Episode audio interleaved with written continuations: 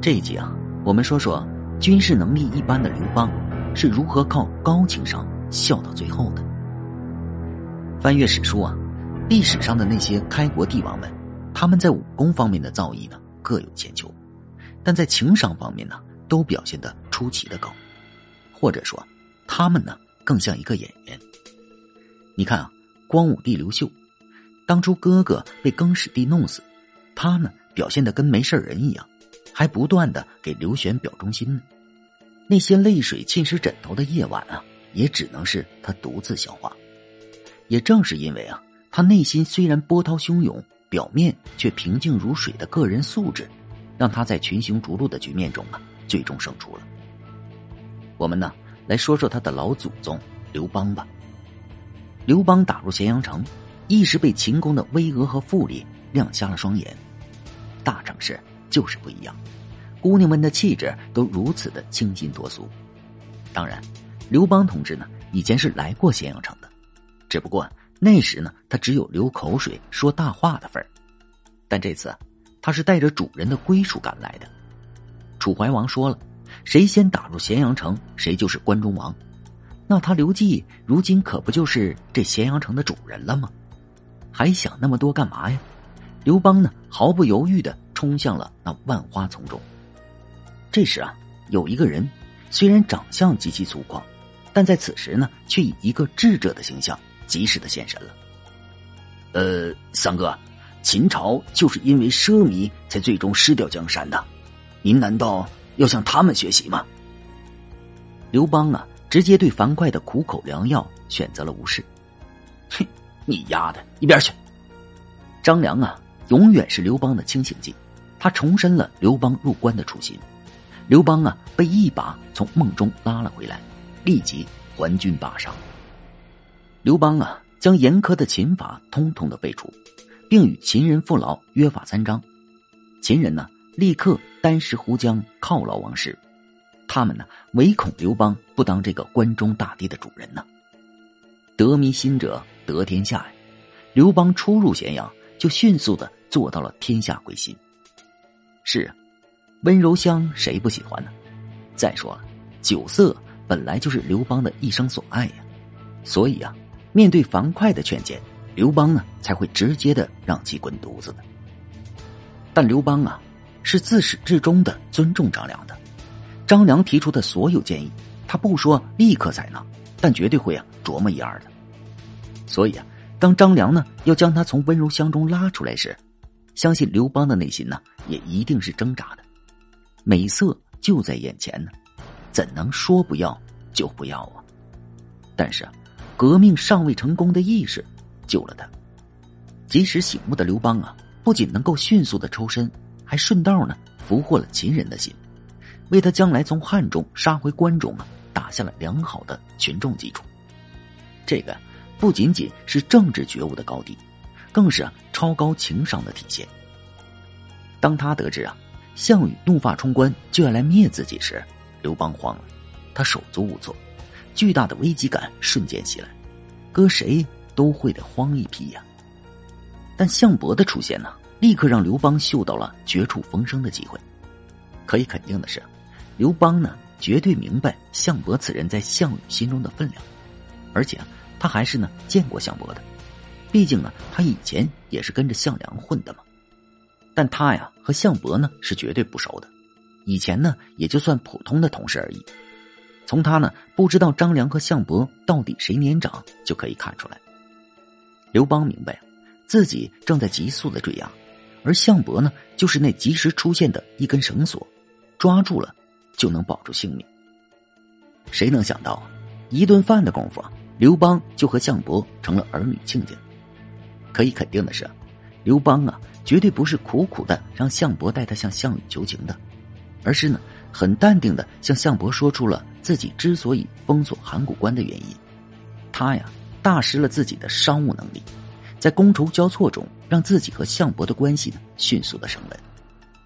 危机就这样被解除了，因为啊，项羽的中枢力量就是项家人和他老婆家的那伙人，叔叔项伯说的话，他几乎呢就是言听计从的。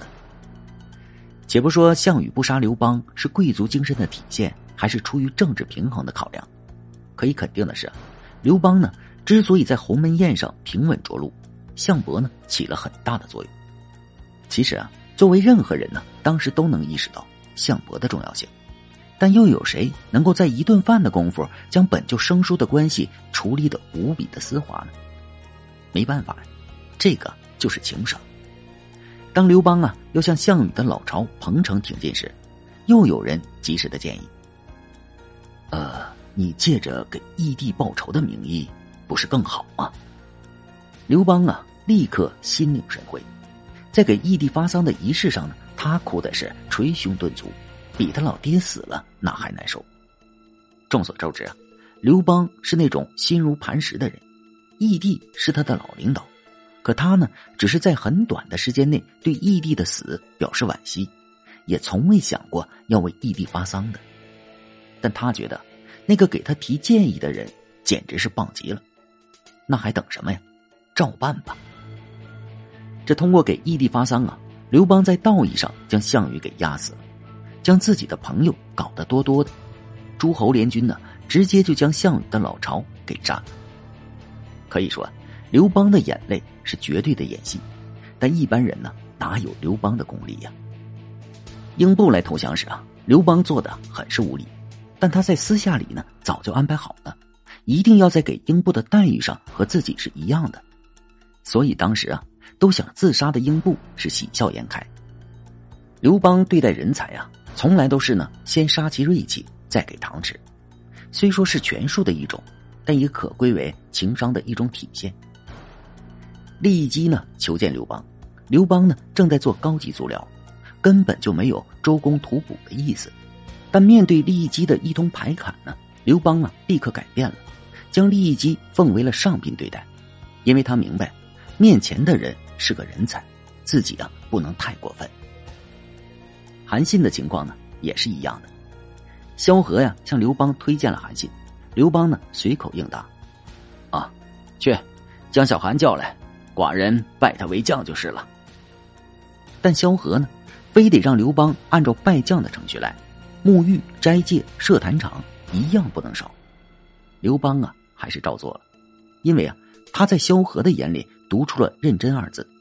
萧何呢，从来不开玩笑，既然他都说韩信是国士无双了，那说明啊，这个人绝对差不了的。所以啊，刘邦向自己妥协了，韩信呢风风光光的被刘邦啊拜为了大将军。在后来啊，楚汉相争的关键时刻，韩信之所以坚持的站在刘邦的阵营中，就是啊，他觉得刘邦呢给了他实现个人价值的机会，而项羽呢永远是只让他给自己站岗。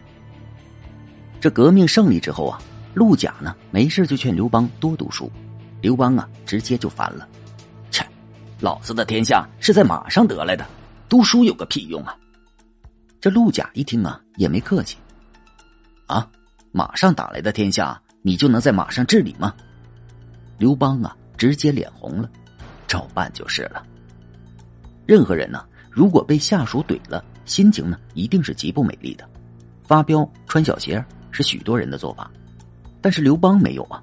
他虽然很不高兴，但他觉得。人家陆贾说的是有道理的，这个呀，也许就是汉帝国之所以能绵延昌盛四百年的终极密码吧。刘邦最初啊想定都在洛阳，但当一个小官吏为他言说定都关中的种种好处时啊，他立刻采用了，并且呢给那个叫娄敬的人赐姓了刘。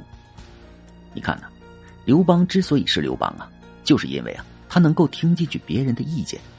不论对方是什么身份，《史记》中啊留下了许多刘邦接受不知名人士建议的精彩故事。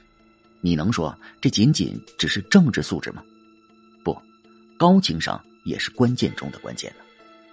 这韩信呢，在拿下齐国之后呢，派出使者去荥阳前线去见刘邦。啊，我要做代理齐王。刘邦呢，直接就炸了。切，老子被项羽压着打。你不来救也就算了，还想当什么代理齐王？张良呢？赶紧用脚踩了刘邦一下，并奉上了悄悄话一句：“呃，大王啊，以韩信现在的实力，他要是反了，你根本治不住他呀，请息怒啊！刘邦啊，立刻就将愤怒的那页纸给翻了过去。啊，哈哈哈，呃，韩信这货呀，也真没有出息。这要当嘛，就当真正的齐王，当什么代理齐王啊？张良啊，作为使者，第一时间去了齐国，传达刘邦的意思，封韩信为齐王。哼，如果你是刘邦，你郁闷不？可以肯定的是，刘邦当时啊，内心一定有一万只草泥马奔腾而过。但是，该忍还得忍呐。这明眼人呢，都能够看得出来。以韩信的实力，是完全可以作为楚汉间的第三方势力独立出来的。他要是站在项羽的阵营啊，刘邦呢就彻底拜拜了。难得的是，刘邦在瞬间就将自己的情绪给埋掉了。笔者读史至此啊，也是惊叹不已。一般的演员呢，还真没有这功底。项羽威胁刘邦：“哎，要是不投降，就把你的爹给煮了。”但是刘邦给出了意外的答案：“哈，咱俩曾经结拜过，我爹也是你爹呀。你要把咱俩爹给煮了，记得留一碗汤给我呀。”项羽是一脸懵逼呀，他还真拿刘邦没有办法。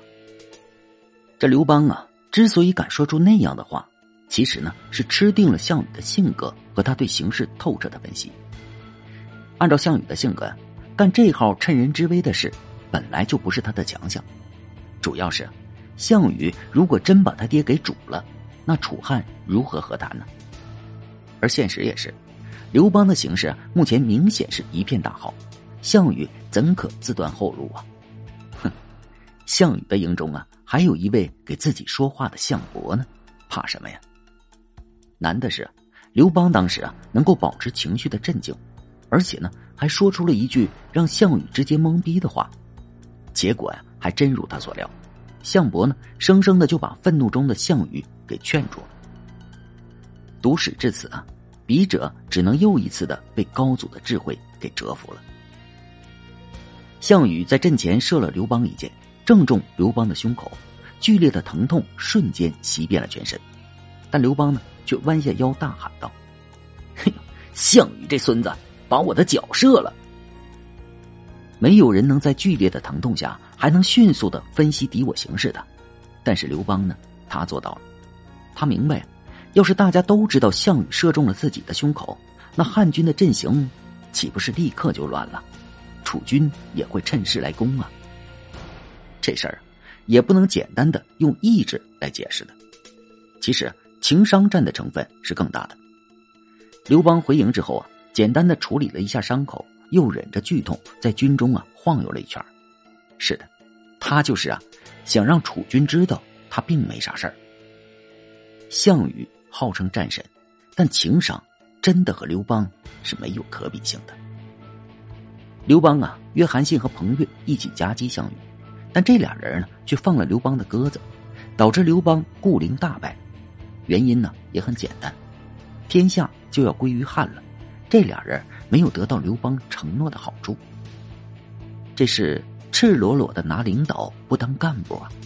哼，刘邦呢也很恼怒，但他呢还是听取了张良的建议，整理好情绪，将领导的尊严扔到了地上，给这俩人啊承诺了大量的好处。韩信和彭越这才引兵前来，一块灭了项羽。刘邦啊，在事业面前呢，敢于摒弃领导人的尊严，懂得忍耐妥协。刘邦的情商啊，在他夺取天下的过程中呢，确实是发挥了至关重要的作用。就如他自己所说：“我之所以能得天下呀，只是因为用好了萧何、张良、韩信这三个人呐。”是的，怎样用好人也是情商的一种体现呢。我们呢，再来听听刘邦一塌糊涂的军事生涯。起事之初啊。刘邦啊，刚得了丰邑这块根据地，他命雍齿来守卫，自己呢去外出征战。没想到，雍齿呢直接毫无节操的投降了魏。刘邦啊急忙回来夺，他硬生生的还吃了败仗，左右啊拿雍齿没办法，惶惶乎无家可归。刚占了项羽的都城彭城，屁股还没坐热呢，就被项羽杀得大败，以至于汉军的尸体啊，把河水都给堵塞了。让我们来看一下双方的兵力对比吧。刘邦率领诸侯联军五十六万，项羽呢，楚军精锐三万，五十六万瞬间被三万击溃。拿《三国演义》里张飞同志排砍袁绍的话来说，哈，这就是砍脑袋也得一阵砍呐。没办法。刘邦啊，虽然经过战争的洗礼，也是一员优秀的战将，但他的极限呢，也就能领个十万兵左右。五十六万军队的后勤、布阵等，你让刘邦来操盘，那确实是为难他了。彭城之战，刘邦败的那叫一个惨呐，在逃亡的过程中呢，甚至连儿女都不想要了，直接三次的用脚踹下车去。刘邦啊，被项羽围在了荥阳，插翅难飞。最后啊，还是靠一个叫纪信的部下假扮他，才得以脱身的。刘邦呢，从城高脱身，身边呢只有一个腾公夏侯婴在侧。要不是趁机夺了韩信的军队，刘邦同志啊，真成了光杆司令了。鸿沟一合之后，刘邦引兵追击项羽，结果再一次的被杀得大败。都到这时候了，刘邦同志还是被项羽压着打呢。韩王信造反。刘邦亲自领兵平叛，被匈奴大军围困在平城。这天寒地冻，士兵们许多手指都被冻掉了。要不是陈平去攻关单于的胭脂啊，刘邦很可能就 game over 了。看见了，刘邦的军事水平和同时代的项羽、韩信、彭越、英布比起来，简直是太 low 了。但刘邦的可贵之处就是有自知之明，他知道自己的短板在哪儿。所以啊，就放手的让韩信他们开疆拓土，并给他们许以了土地、王爵等承诺。垓下之战，汉军六十万，刘邦啊，直接就交给了韩信来统一指挥，自己呢，猫在了幕后。虽然此举很是冒险啊，但为了最终的胜利，也只能这样了。可以说，高祖用超高的情商弥补了自己军事的不足，这个才是雄主的本质啊。好，感谢您收听本集故事。如果喜欢部落，请点击关注和订阅吧。感谢您支持部落，谢谢。